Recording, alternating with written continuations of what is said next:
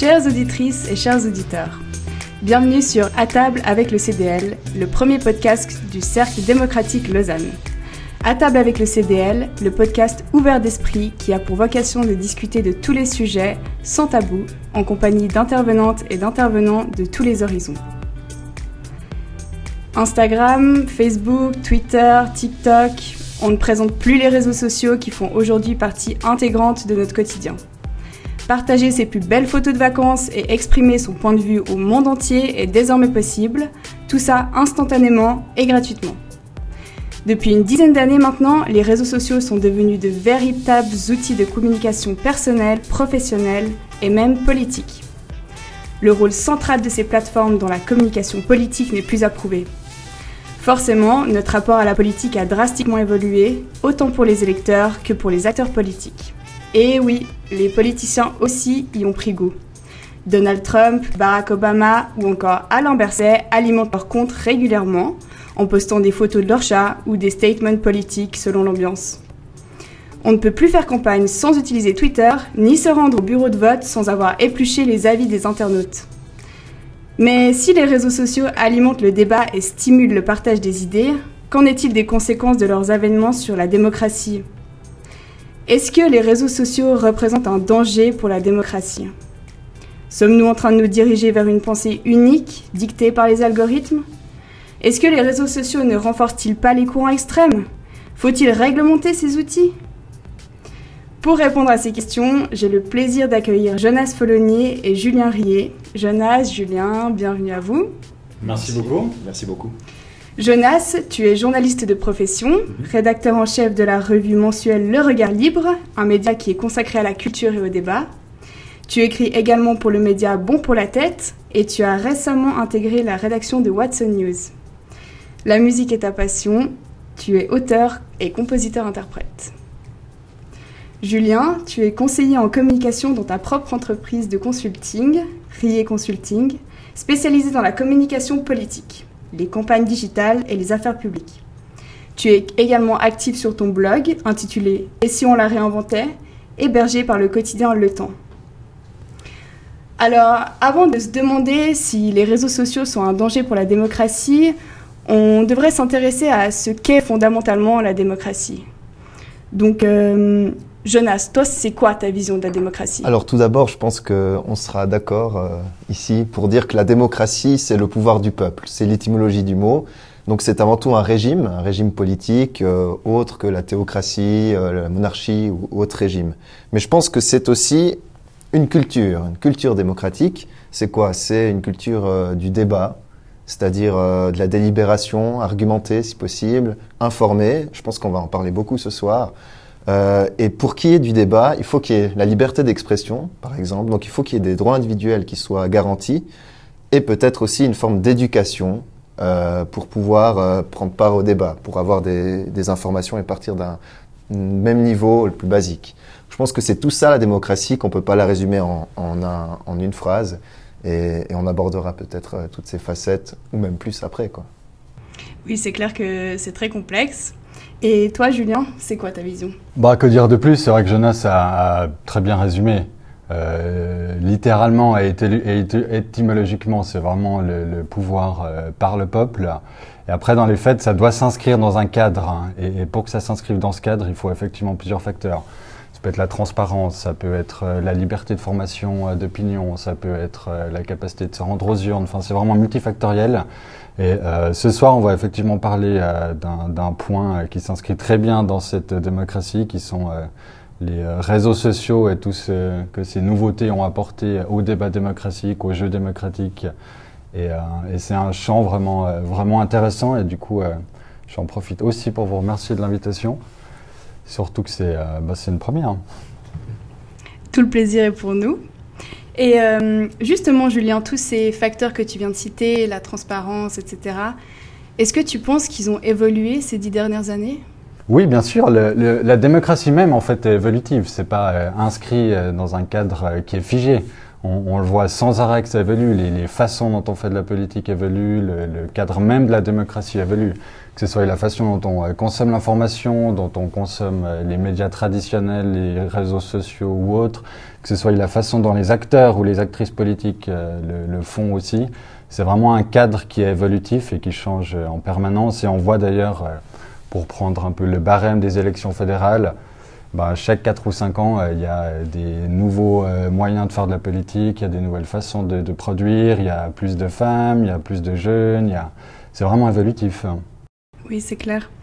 Et euh, justement, si on regarde le présent, en 2021, la démocratie, elle est comment? Elle se porte pas si mal, mais pas si bien. Mais je pense que euh, c'est jamais tellement très bien porté. On peut toujours faire mieux. Euh, je pense qu'elle est attaquée un peu de toutes parts, en fait, la démocratie. Pas seulement, il euh, n'y a pas qu'un seul danger qui plane. Je pense même que ce, qui la met en danger, ça peut être aussi positif. Par exemple, les réseaux sociaux, euh, dont on va parler. Mais pour, parler plus large, euh, je pense qu'il y, a deux grands euh, défis qui se posent à la démocratie. Le premier, c'est ce qu'on peut appeler maintenant les démocraties illibérales, qu'on voit un peu partout autour de nous, que ce soit la Pologne, la Hongrie, ce genre de pays. Euh, là, c'est une démocratie qui divorce peu à peu de l'état de droit, qui garantit les libertés individuelles. Je pense que là, on peut en débattre, mais je pense qu'il y a un danger, euh, avec Julien, on pourra être d'accord. Et puis de l'autre côté, alors j'ai parlé de démocratie illibérale, il y a un libéralisme antidémocratique peut-être. Là où il y a peu de démocratie, mais il y a l'état de droit. C'est en gros quand on, euh, quand, on, euh, quand on affaiblit la volonté populaire, la majorité populaire, le, souverain, au nom de l'état de droit avec euh, des nouvelles revendications liées aux libertés individuelles. Et je pense que euh, on a vu par exemple mercredi ces, manifestations euh, liées à, une lettre de lecteur dans la liberté. Il, y a des, il y a des groupements plus ou moins extrêmes qui se saisissent de la notion de droit pour imposer quelque chose qui est peut-être minoritaire. Et, là se pose un autre défi, à mon avis. Euh, je suis de ceux qui pensent qu'il faut trouver une voie médiane, euh, si possible apaisée, entre ces deux euh, tentations euh, contemporaines. Donc en fait, on peut dire que la démocratie, elle évolue avec la société, donc c'est aussi une question de génération, d'années.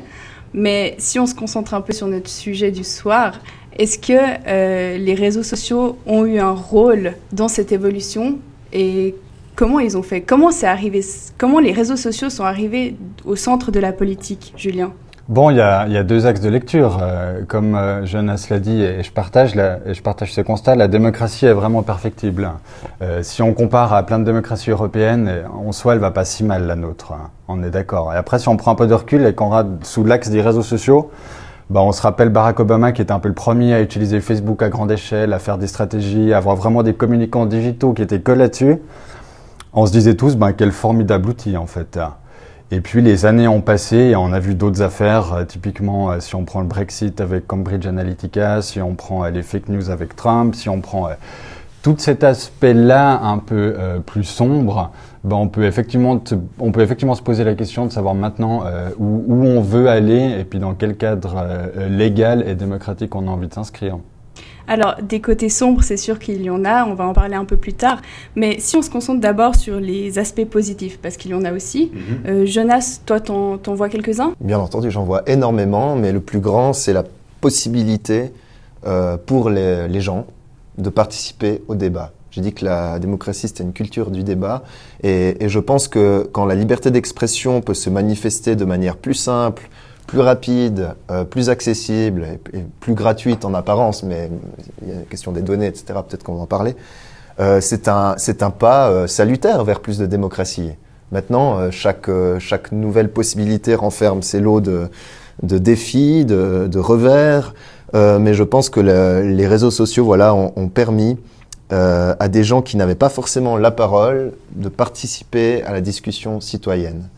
Euh, et puis peut-être aussi, j'espère que je ne vais pas marcher euh, sur tes plates-bandes, mais je suis sûr que tu as plein d'autres idées. Mais le, le, le, si je peux encore ajouter une chose, c'est l'instantanéité. On dit toujours que c'est un, un, danger, mais je pense que c'est avant tout un avantage parce que l'instantanéité, ça permet de gagner du temps. Euh, avant, il y a des choses qui nécessitaient de, euh, il n'y avait pas autant de possibilités de pouvoir envoyer des, messages, des commentaires, des, des, des, réactions. Et tout ce temps qu'on gagne, on peut l'investir dans euh, la réflexion, dans la lecture, j'en sais rien.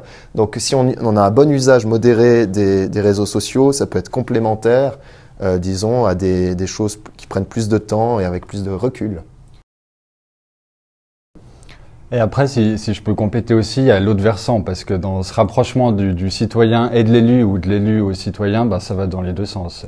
Et, avant, c'est vrai que le, le, rôle et la fonction de l'élu, on prend un conseiller national qui bosse à Berne, c'est très désincarné. Puis en fait, son électorat a quasi aucune idée de sa vie de tous les jours, de ce qu'il fait, de comment ça se passe une session parlementaire, de ce qu'il vote, etc. Et puis les réseaux sociaux, euh, Facebook, Twitter ou Instagram ou, même d'autres, ça a été vraiment une bonne occasion pour l'élu ou l'élu de, montrer en fait ce qu'il faisait à Berne, au Grand Conseil ou peu importe où il siégeait, et d'une manière euh, très ouverte, très transparente. Je sais pas, enfin, j'imagine que vous en suivez euh, certains, mais il y en a qui qui se font 24 euh, heures dans la vie d'un parlementaire ou dans la vie d'un député, qui se filment prendre le train, qui montent dans les pas perdus, les commissions. Et ça permet un peu d'humaniser aussi euh, ce, ce, rôle assez désincarné et, et abstrait de, de l'élu à Berne ou au Grand Conseil. Et pour ça, c'est de nouveau un, un, bon point positif. Alors, les aspects positifs, l'instantanéité, la proximité, la transparence.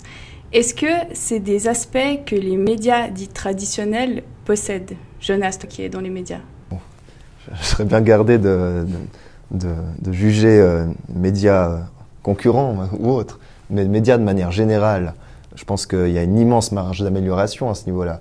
Euh, je pense que le, le, la présence sur les réseaux sociaux s'est faite un peu tard, peut-être, un peu de manière euh, un peu méprisante, comme ça on va aller parler avec le peuple. Et ça, c'est une grande faute. C'est vraiment euh, un, un, train qui a été loupé, qui, qui est maintenant rattrapé.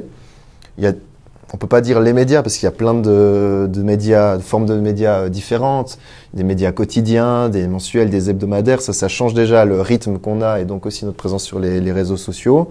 Euh, si je reprends donc la proximité avec le lecteur, il y a des choses très intéressantes qui se passent maintenant. Les lecteurs qui sont davantage sollicités, ne serait-ce que pour le, choix des sujets, par exemple, euh, qui peuvent exprimer simplement sous forme de commentaires ou alors de messages WhatsApp ou autres. On, par exemple, on le voit euh, typiquement avec l'émission Infrarouge, il y, a, cette présence qui est matérialisée, même en fin d'émission, personnalisée, des spectateurs. Euh, mais les médias suisses, maintenant parlons des médias suisses romans peut-être, Déjà, il y en a très peu. Alors, c'est une bonne chose qu'il y ait des nouveaux médias comme Watson. Euh, je suis ravi d'y participer. Mais, mais euh, les médias suisses romans ont une culture du débat assez, assez, euh, assez euh, aléatoire. Je veux dire, on pourrait clairement être plus attentif à l'immense éventail d'opinions qu'il y a dans la société et, et, varier les sujets, les angles. c'est ce à quoi j'essaie de m'atteler. Et puis, il y en a évidemment beaucoup d'autres qui, qui, ont ce défi aussi en tête maintenant. Ouais. Alors c'est sûr que représenter toute la population, c'est un peu difficile, mais hum, justement si on, pense un peu à ces réseaux sociaux, euh, est-ce que vraiment ils représentent toute la population? Julien euh, avant de répondre, peut-être euh, rebondir sur ce que sur ce que tu viens de dire avant, bah c'est vrai que je trouve, pour moi, il y a vraiment eu un, un changement de paradigme ces, euh, ces cinq ou dix dernières années. Avant, si on caricature un peu, c'était euh, t'écoutes l'émission radio, t'écoutes les, tu regardes le 19-30, tu lis le journal, et puis ça, c'est vraiment de l'information qui va dans une direction. Puis bah, bien sûr qu'il y a toujours eu les courriers des lecteurs ou ce genre de choses, mais maintenant c'est, je trouve que l'approche des, des, médias aussi en Suisse romande est en train euh, d'évoluer dans une démarche un peu plus participative. Le, le, le, point J ou le rencard de la RTS sur Instagram, euh, il y, a, y, a, Twitch qui commence à être utilisé. Bon là, on, on en parle parce qu'il y a surtout euh, Samuel Etienne en France avec ses revues de presse. Mais euh, je pense que cette logique vraiment de, de l'information qui va d'un point A à un point B et euh, existera toujours parce que la radio et tout ça, ça va toujours exister, mais elle est en train de s'inscrire dans un cadre qui est un peu plus large et plus, euh, participatif.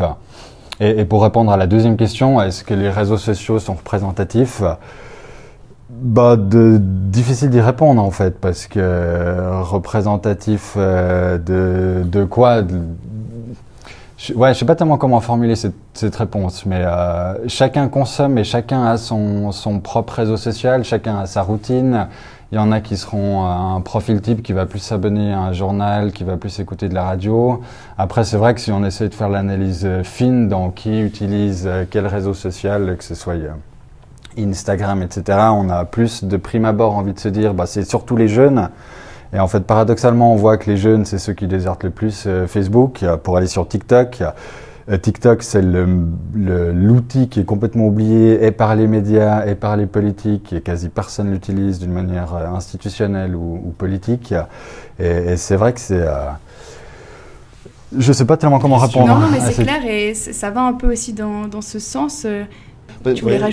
J'ai consulté un peu les chiffres avant de venir parce que je m'étais aussi demandé si c'était représentatif finalement de cette population, euh, les, les, réseaux sociaux, vu qu'on en parle tant et notamment ce soir. Et oui, en fait, euh, assez représentatif en termes de nombre parce qu'il y a eu les chiffres qui sont tombés en 2020 en Suisse. En Suisse euh, il y a 8 personnes sur 10 qui est présent donc sur Internet de manière générale tous les jours. Et parmi ces 8 personnes sur 10, il y en a 66% qui vont sur les réseaux sociaux tous les jours.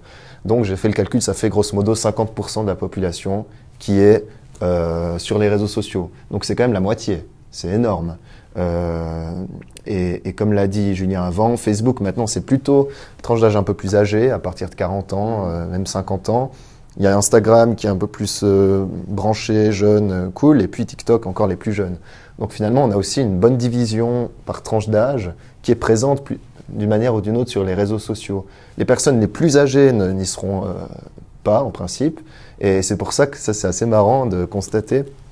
On peut, toujours voir les décalages qu'il y a entre les réseaux sociaux et puis par exemple les résultats des votations. On a l'impression, si on regarde Twitter, son fil Twitter pendant quatre mois, puis qu'après on regarde les résultats des votations, c'est pas exactement la même chose qui s'est passé. Euh, et donc il y a toute cette population euh, plus âgée qui vote beaucoup et, qui n'est pas présente sur les réseaux sociaux. Donc effectivement, il faut toujours regarder euh, avec un certain avec une certaine relativité, un certain angle critique, cette question, la représentativité des, réseaux sociaux. Mais ça me fait penser à, un aspect, euh, on dit souvent que les jeunes ont un peu plus de peine à voter, et pourtant sur les réseaux, ils sont, ils sont souvent engagés, notamment avec des rassemblements. on a vu aussi ce qui s'est passé à la colline de la ZAD, au niveau des, des rassemblements féministes. Euh, est-ce qu'un engagement sur les réseaux sociaux est un engagement politique? Julien, toi, t'en penses quoi? Ça c'est c'est vraiment la question que tous les partis se posent. Comment transformer un, like sur Facebook, comment transformer un, j'aime sur une page en vote dans l'urne? Ça c'est vraiment, c'est vraiment la question que 99% des communicants, des partis essayent d'y répondre. Et puis c'est vrai que si on regarde la participation de ces 15 ou 20 dernières années, les jeunes ne votent pas beaucoup plus. Ne votent pas beaucoup plus qu'avant. C'est toujours euh, les proportions sont assez identiques. Ce qui a changé, c'est la façon dont ils votent. Euh, il y a 15 ans, si on regarde, 60% des votes étaient faits directement à l'urne. Maintenant, on n'est même pas à 10% euh, suivant les cantons. Par contre, dans la, proportion des gens qui votent, on voit que les jeunes, on a l'impression qu'ils se mobilisent beaucoup plus. Il y a qu'à voir sur Facebook euh, les réactions, euh, sur Instagram ou partout ailleurs. Mais concrètement, dans les urnes, ça se reporte assez peu, je trouve. Mais est-ce que ça représente un danger euh, dans le sens où l'engagement sur les réseaux remplace les votes? Ben, on, des études en fait en, parlent, notamment une euh, d'EasyVote. Et puis on voit que si les jeunes se désintéressent à la politique, c'est d'une part parce qu'ils ont l'impression que les décisions prises euh, à Berne ou dans leur grand conseil sont complètement dénuées d'effet dans leur vie de tous les jours. Et puis, euh, d'autre part, on voit que toutes les, euh, ce que certains disent, ah, c'est trop cher de voter, c'est trop compliqué. Euh. En fait, c'est pas du tout pour ça que les gens votent pas. C'est qu'ils se sentent euh, ni représentés dans des partis traditionnels ou des partis existants, et ils ont vraiment l'impression de voter dans le vide. Dans le vide. Et, effectivement, les, les, les, les, points qui ont fait le plus un peu bouger les réseaux sociaux ces derniers temps, donc l'écologie, euh, l'égalité homme-femme, euh, le féminisme en général, etc. Ben les décisions, c'est vrai qu'elles sont assez lentes et puis les effets sont assez lointains. Tu veux répondre à ça? Non, je souscris à tout ce qu'a dit Julien. Euh, parmi les thèmes rapportés, bon, il y a aussi par exemple la prévoyance vieillesse qui, qui, intéresse beaucoup en fait les jeunes, contrairement à ce qu'on pense, et les Suisses de manière générale. Donc effectivement, il y, a, il y a ces thèmes-là et puis il y en a d'autres. Euh, oui, non, rien, rien de spécial à ajouter sur, ce plan-là. Alors on est d'accord. Alors euh, là, on s'est un peu euh, concentré sur le, point de vue des utilisateurs et des utilisatrices. Mais pour les politiques, ces réseaux sociaux, qu'est-ce qu'ils représentent? Est-ce que c'est des opportunités de mieux communiquer, de communiquer différemment? Ou au contraire, est-ce que c'est un, moyen de perdre la légitimité ou de, de se mettre à nu? Jonas je dirais intuitivement comme ça parce que j'ai aucune expertise sur ce point précis, mais intuitivement, et c'est le communicant qui pourra mieux, mieux appréhender peut-être la, question. Je dirais que les réseaux sociaux, l'utilisation des réseaux sociaux, elle, augmente, elle exagère ce qu'est déjà le politicien ou toute personne en fait. Si quelqu'un aime, euh, être un joueur, eh ben, ce sera un terrain de jeu. Euh, pensez à un grand président euh, très connu, euh, ex-président. Euh, ça peut être au contraire pour quelqu'un qui est très sensible à la participation, un moyen de solliciter la participation. Ça peut être pour quelqu'un qui est maladroit, un, accélérateur de ses maladresses. Donc, il euh, ne faut pas diaboliser les réseaux sociaux. Je pense que c'est un des messages vraiment que j'aimerais faire passer ce soir. C'est simplement un, nouvel, un nouveau moyen qui met en lumière euh, plus de choses que le faisaient les, anciens, les anciennes méthodes, les anciens médiums. Donc chacun aura son utilisation propre. Les politiciens, c'est des êtres humains. Je ne pense pas qu'ils ont une autre utilisation, parce qu'ils doivent gagner des électeurs, mais ça, c'est normal. Et toi, Julien, dans ton métier, tu, rencontre un peu ça? Ouais, bah c'est intéressant. Bah, D'abord, je vais prendre un contre-exemple. La, la, sénatrice genevoise Lisa Madson, qui est, absente, qui est littéralement absente de tous les réseaux sociaux. Elle n'a pas Facebook, elle n'a pas Twitter, elle n'a pas Instagram. Elle est nulle part et elle fait des scores absolument stratosphériques à chaque élection. Donc si je dis ça, c'est que beaucoup pensent qu'on est obligé d'être sur les réseaux sociaux, que c'est un passage obligé pour être un élu en fait, il y a beaucoup de contre-exemples, même de personnalités jeunes qui sont extrêmement bien élus et qui n'ont pas du tout ces canaux euh, de, diffusion. Et puis pour le reste, bah, c'est quand même un cas à part. Euh, effectivement, la, plupart des politiques, des partis ou même euh, des, gouvernements cantonaux ou notre conseil fédéral, ben, tous utilisent et ont un compte certifié sur Facebook, sur Twitter, sur Instagram ou ailleurs, et tous en font une utilisation euh, très différente. Si vous regardez sur Facebook, par exemple, euh, l'actuelle conseillère nationale euh, PLR, Jacqueline de Quattro, il n'y a pas beaucoup de politique, et puis il y a beaucoup de photos où elle s'humanise en fait. Elle fait des balades, elle se prend en photo, et, elle montre aux gens que c'est une personne humaine en fait, comme vous et moi, et qui est tout à fait normale. Et il y a des centaines de likes sur chacune de ces photos. Et après, l'autre euh, un peu type de politique ou d'élu, ben, c'est ceux qui mettent du contenu et du fond. Donc euh, des, des, motions au Parlement, des dépôts au Grand Conseil, c'est vraiment de la politique. Et puis euh, ils mettent soit des extraits de vidéos, soit des liens, etc. Avec de nouveau à chaque canal ses propres règles. Et puis c'est parfois des enjeux parce que quand il faut ou quand il fallait résumer une motion au Parlement sur le sur le Kazakhstan en 140 caractères sur Twitter, bah, c'était un, bah, c'était compliqué pour beaucoup. Puis après, il y a tous les nouveaux formats de vidéos qui marchent beaucoup mieux, de, de, de contenu un peu à valeur ajoutée, où c'est pas du texte en brut, où on reprend un communiqué de presse et qu'on fait un copier-coller euh, en brut sur ces canaux. Donc, si je reprends un peu ce que tu dis, euh, les, politiques, les politiques doivent s'adapter à ces nouveaux réseaux Ouais, pardon, ça doit être compliqué de rebondir après ce que je dis parce que c'est peut-être un peu décousu, mais c'est évident qu'il faut s'adapter et puis chaque homme ou femme politique euh, est assez naturel en général. Puis ça se voit très vite quand on essaie de jouer un rôle ou de faire, euh, de prétendre qu'on est quelqu'un d'autre. Euh. ce qui marche, les comptes qui marchent assez bien ces temps, bon, on s'éloigne un petit peu de la Suisse, mais c'est Alexandria Ocasio-Cortez qui est hyper spontanée, qui est hyper naturelle, qui se filme chez elle en train de cuisiner pendant qu'elle euh, pendant qu'elle parle de réforme législative. Et, c'est vraiment quand on quand on est soi-même en fait, quand on maîtrise les codes, quand on s'humanise, quand on parle d'une manière euh, claire en fait, sans sans sans filtre, sans euh, sans, sans trop de règles, et qu'on arrive à, toucher un nouveau public. Et avant, tu parlais du fait que c'était compliqué de résumer des causes complexes en quelques lignes sur les réseaux. Justement, ça nous amène un peu à la problématique de la simplification du discours. Est-ce que c'est un danger? Est-ce qu'à travers ces réseaux, les, les causes sociétales en jeu sont simplifiées et peut-être mal comprises par la suite? Jonas? Mal comprise, euh, je pense pas, parce qu'on peut être très très confus en étant euh, très prolixe. On peut, dire des choses très très longues et être euh, totalement obscur. la profondeur, ça c'est pas égal à la, au fait de, parler ou d'écrire longuement. Donc non. par contre, ça pose des défis en fait, tout simplement. Si on écrit un tweet, voilà Julien a pris l'exemple de, quand même assez, assez parlant, euh, d'une crise internationale qu'il s'agit de, résumer sous forme de prise de position en plus. On, peut par contre partager un lien vers, vers un article, comme simplement justement un accélérateur de, de la transmission vers le public cible de nos contenus qu'il y avait déjà avant. Il fallait envoyer sous forme de newsletter ou autre, ou alors il fallait euh, euh, le dire à une, une assemblée communale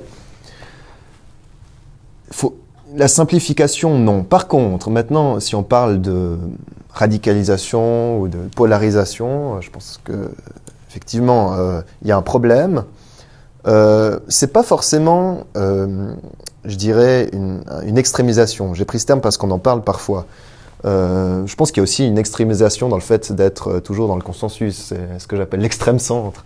Mais, mais, mais ce qui me fait plutôt peur, c'est euh, le fait de prendre position sans vraiment réfléchir avant et, et de s'engouffrer dans quelque chose parce que les algorithmes font qu'on ne voit que les choses qui nous intéressent de plus en plus, etc.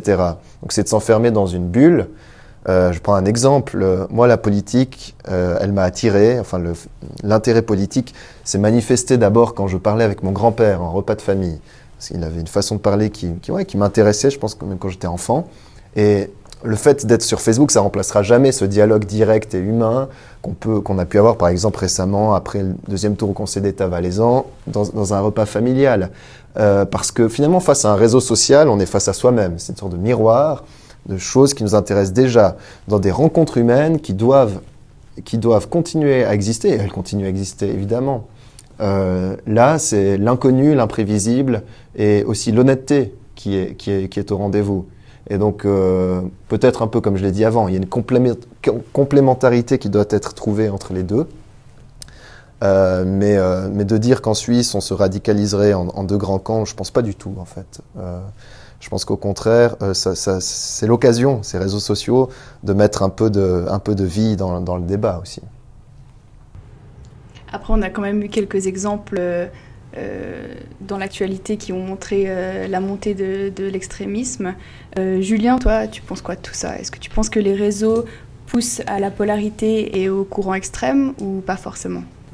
L'enjeu pour, pour ceux qui publie du contenu politique, euh, c'est finalement d'être audible. Hein. Puis en fait, même notre propre consommation à nous trois, quand on va sur, un, que ce soit Twitter ou Facebook, ben on scrolle et on fait défiler extrêmement vite. Hein. Et puis au final, on sait très bien que les, que les longs textes, que tout ce qui est édulcoré, ben ça passe assez vite. Hein. Puis en fait, les contenus qui sont le plus partagés, qui sont le plus commentés, ben, souvent, par définition, c'est les contenus qui sont le plus polémiques. Hein. Et on cherche un peu la petite phrase, on cherche un peu le petit buzz.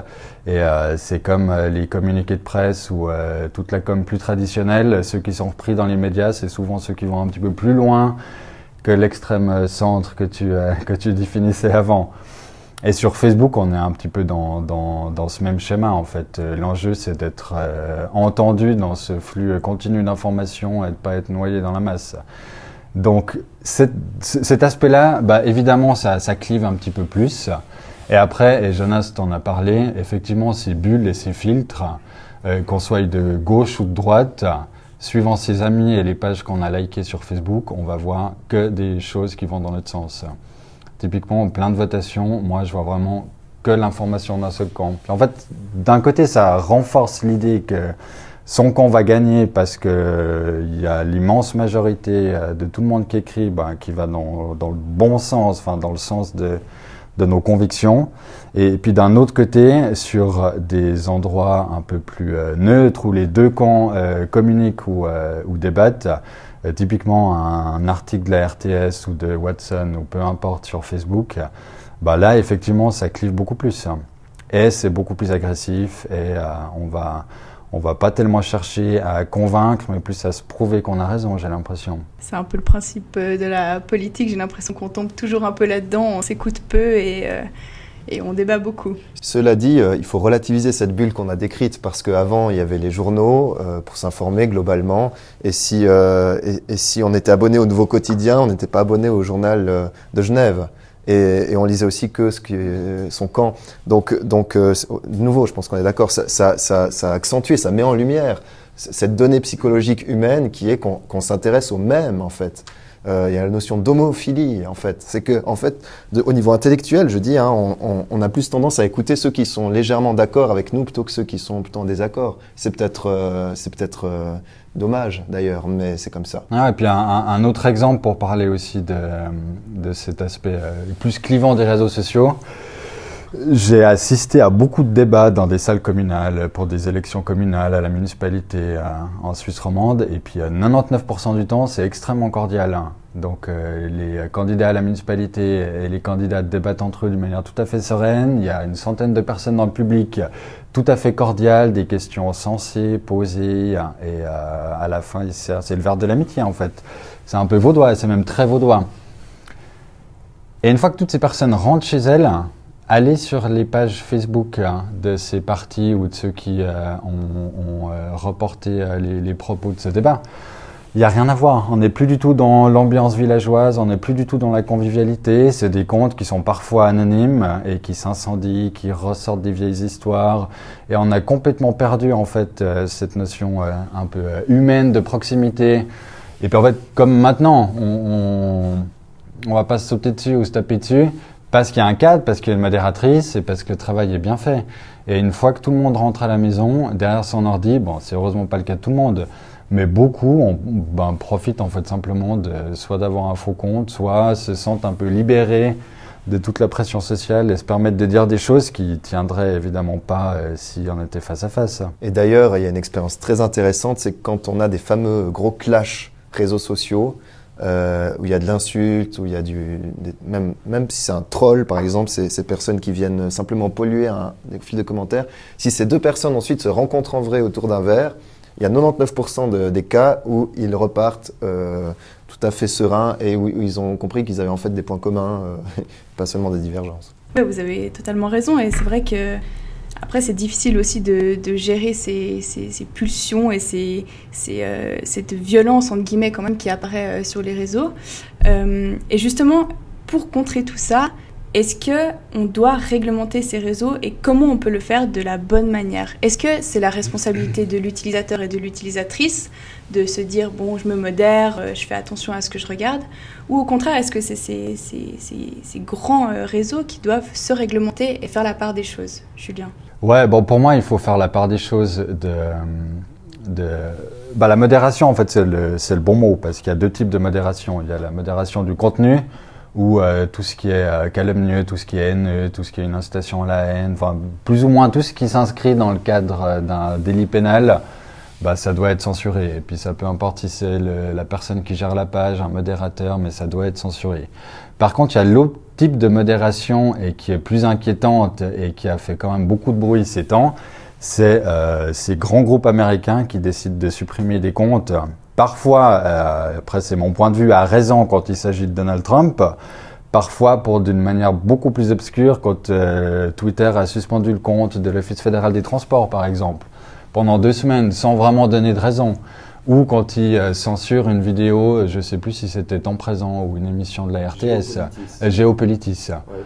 Et, et, ça, ça pose vraiment des questions de, de, bah, de, légitimité en fait démocratique de ces décisions.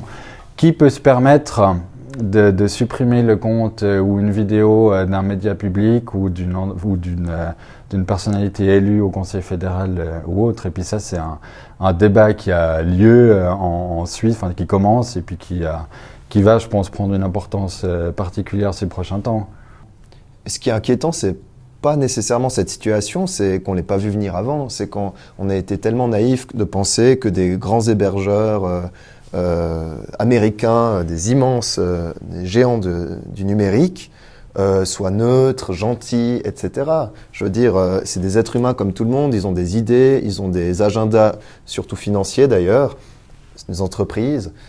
Euh, pour ma part, je vois moins de solutions vers la modération par ces plateformes-là, parce qu'elles feront toujours leur politique pour leurs intérêts, et c'est normal, plutôt que, euh, moi la solution, je la vois plutôt dans, dans, un pluralisme technologique. On aurait dû dès le départ se dire, voilà, il faut qu'il y ait plusieurs acteurs sur ce marché, il faut que, il faut que chacun euh, trouve son compte euh, dans, dans, les plateformes qui leur correspondent le mieux, pas que ce soit les mêmes qui s'accaparent un, monopole naturel.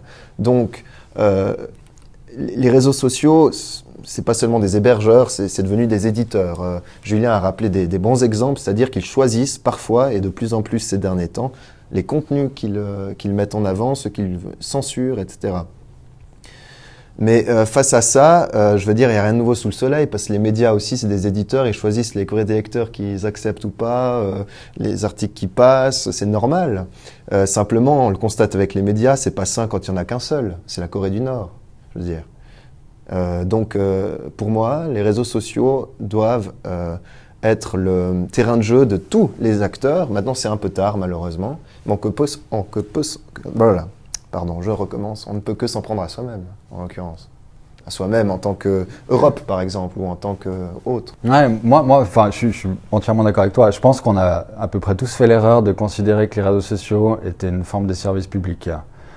En fait, le danger maintenant, c'est que as fait tellement partie en fait du, cadre démocratique dans les formations de l'opinion publique, euh, dans même en fait euh, la façon dont nos autorités communiquent les, euh, bah, que je disais avant, que ce soit le Conseil fédéral, que ce soit le compte d'Alain Berset, que ce soit les, lives des conférences de presse de, de l'OFSP sur YouTube, bah, en fait, ça s'inscrit vraiment dans le cadre démocratique. Et puis que ce soit des privés américains qui fassent plus ou moins ce qu'ils veulent, et qui censure avec des règles complètement obscures et arbitraires, ça pose effectivement une question euh, démocratique, je trouve. Oui, alors euh, si on veut éviter la censure et en même temps laisser de la place au débat démocratique, à toutes les opinions, euh, est-ce qu'on peut trouver un compromis ou est-ce qu'on est voué à rester dans cette situation où tout le monde fait un peu ce qu'il veut et les conséquences sont telles?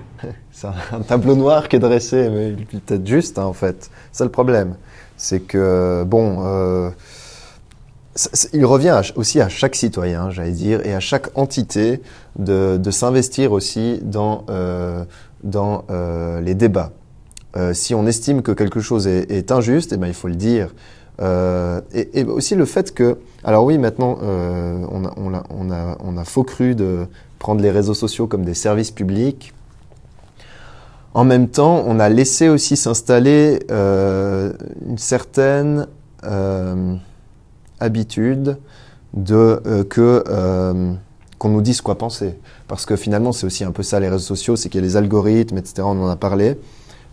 mais, il y a très peu, par exemple, moi j'ai une piste de solution en fait. Voilà, c'est là où je vais en venir. C'est que au lieu de, laisser la modération aux plateformes ou à l'État, ce qui serait encore peut-être pire, ça doit passer par les utilisateurs et les, organismes. Typiquement, prenons le Covid. Si euh, une information, enfin un tweet est, une, est une fausse information, par exemple, eh bien, euh, on pourrait la, dénoncer comme telle. Et si l'OMS, par exemple, le compte officiel de l'OMS le fait, on le verrait. Voilà, l'OMS a estimé que c'était euh, faux. Je veux dire, les, réactions qu'on peut mettre sur Facebook, grrr, sniff, c'est un peu pauvre. Il faudrait plutôt abolir l'anonymat, que tout le monde, se, personne se cache derrière un masque sur les réseaux sociaux. Et puis après, c'est aux citoyens de se dire, voilà, telle entité pense ça, tel individu pense ça selon euh, ceux auxquels je fais confiance, et il faut le dire, les gens ils font globalement confiance aux, officiels en, principe, eh bien euh, on, va, euh, on va euh, tenir ce tweet pour euh, pas très fiable. Par contre, si on censure, eh ben c'est contre-productif. Ces gens-là vont encore plus se radicaliser. C'est toujours comme ça avec les, par exemple avec les conspirationnistes, ceux qui voient des conspirations partout. C'est faux de, de, de, leur dire taisez-vous. Je veux dire, c'est horrible comme solution parce que euh, ils vont se dire bah voilà, c'est vrai, on nous muselle et donc c'est la preuve de ce que je dis. C'est très très dangereux. Alors une démocratie saine, ça passe par l'éducation? Julien, toi t'en penses quoi? Oui, bah bien sûr. Bah ça c'est l'autre euh, volet de la modération, c'est la modération euh, de, un peu civique.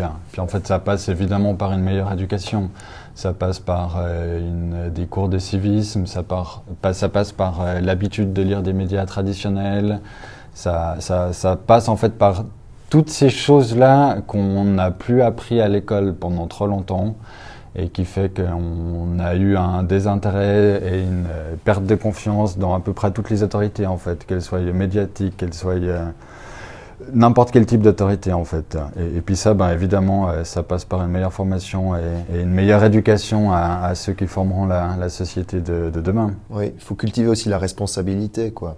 On n'est pas que libre, on est, on est surtout, j'allais dire, responsable. Il faut être responsable de ce qu'on permet. C'est ce que disait euh, l'avocate Anne Reiser dans une interview qu'elle m'a accordée sur la présomption d'innocence, c'est-à-dire que beaucoup de gens aussi ne savent pas que faire de la diffamation, c'est pénalement répréhensible. Et donc, le simple fait d'être informé là-dessus, ça aiderait déjà beaucoup à, au climat sain, un climat davantage sain dans la pratique des, des réseaux. Oui, totalement. Euh, et puis si on se pose la question euh, de base, donc euh, qu'on s'est posée au tout début de, de ce podcast, est-ce que les réseaux sociaux représentent un danger pour la démocratie et le débat Après tout ce, dont on a discuté, est-ce qu'on peut arriver à une, une conclusion? À moi l'honneur. D'une manière assez schématique, l'idée des réseaux sociaux, non, et au contraire, ça améliore euh, à peu près tous les aspects de la démocratie en termes de transparence, en termes de transmission de l'information, pour se forger l'opinion, pour euh, même du côté du lobbying, en fait, citoyen, de démocratie participative. C'est une plus-value énorme. Après, j'ai une vision euh, très peu libérale, moi, quand il s'agit de, de, de, groupes à ce point monopolistiques. Euh, sur les réseaux sociaux et je pense que c'est aux États de réguler quand des, des, groupes prennent à ce point le pouvoir, surtout quand il s'agit de données autant sensibles que ben, les data en fait, les données personnelles. Et, pour que ces réseaux sociaux s'inscrivent dans un cadre véritablement transparent et démocratique, je pense qu'il faut que ce soit des règles transparentes, des règles extrêmement claires, de suivi d'information, de traçabilité, de ce qui en est fait. Et, plus les années vont venir, même si euh, les, les, les, démocraties euh, occidentales ont, ont, passablement de retard, plus je pense qu'ils vont serrer la vis auprès de ces grands groupes euh, qui, ont des, qui ont des bases de données absolument folles sur à peu près chacun de nous. Alors pour toi, ça passe par la réglementation Le seul grand désaccord de ce soir, en fait, c'est que je pense que la régulation par l'État, c'est la pire des solutions, en fait. C'est même pire que la situation actuelle. Parce que déjà, un simple fait, c'est que l'État, c'est aussi des êtres humains, donc c'est aussi des gens qui ont des intérêts, euh, qui ont aussi intérêt à voir certaines, euh, certains articles et pas d'autres, plus ou moins critiques sur le fonctionnement de l'État. Il y a aussi dans l'histoire des mensonges d'État, hein, ça existe. Donc euh, les, fake news, déjà, c'est une réalité qui, concerne plein de domaines différents. Ça peut être un mensonge délibéré, ça peut être simplement de dire une chose qu'on ne savait pas comme étant fausse, et ça, peut être aussi euh, tout simplement un effet de rhétorique, parce qu'on sait que parler, c'est lié à la rhétorique, euh, s'exprimer. Et, donc, euh, pour moi, la, solution, comme je l'ai dit, c'est l'éducation, éduquer à la responsabilité particulièrement, et c'est plus de transparence. Là, on est d'accord, mais transparence au sens où les utilisateurs doivent, doivent être, ne peuvent pas être anonymes, et puis où on peut voir exactement qui a dit quoi, euh, qui a pensé quoi de quoi, de quel tweet, quel euh, post. Et, et là, c'est soit à ces plateformes du coup de se réinventer, soit à, à d'autres plateformes qui, qui, qui, naissent ces temps, et je m'en réjouis euh, de montrer l'exemple. Mais pour compléter, bah, je pense ouais. qu'on n'est pas tellement en désaccord que ouais. ça. Moi, je parlais de régulation, euh, pas d'un point de vue de contenu. Ah mais de tout euh, le, le back-end, tout ce qu'il y a derrière en les fait, l'utilisation des données, l'utilisation euh, de, de, ce qui en est fait en fait, comment c'est revendu, et là il y a une opacité totale.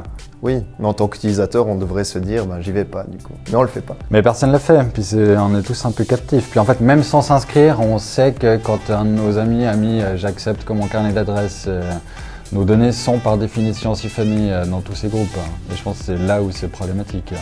Et, après, le, dernier volet, si je peux rajouter un, point, je pense qu'il faut aussi qu'on s'assure qu'il n'y ait pas de censure de la part de ces grands groupes. Par exemple, si Google décidait de censurer Watson parce que euh, plein d'articles étaient contre Google, je caricature un petit peu, hein, et que dans les actualités de Google, ben, aucun, euh, aucun article de Watson n'était relayé, ben, ça c'est problématique, parce que quoi qu'on en dise, beaucoup de monde utilise Google News pour s'informer, par exemple. Il y a plein d'autres exemples qui s'inscrivent assez bien là-dedans. Il faut qu'il y ait plus de transparence au niveau des, des données.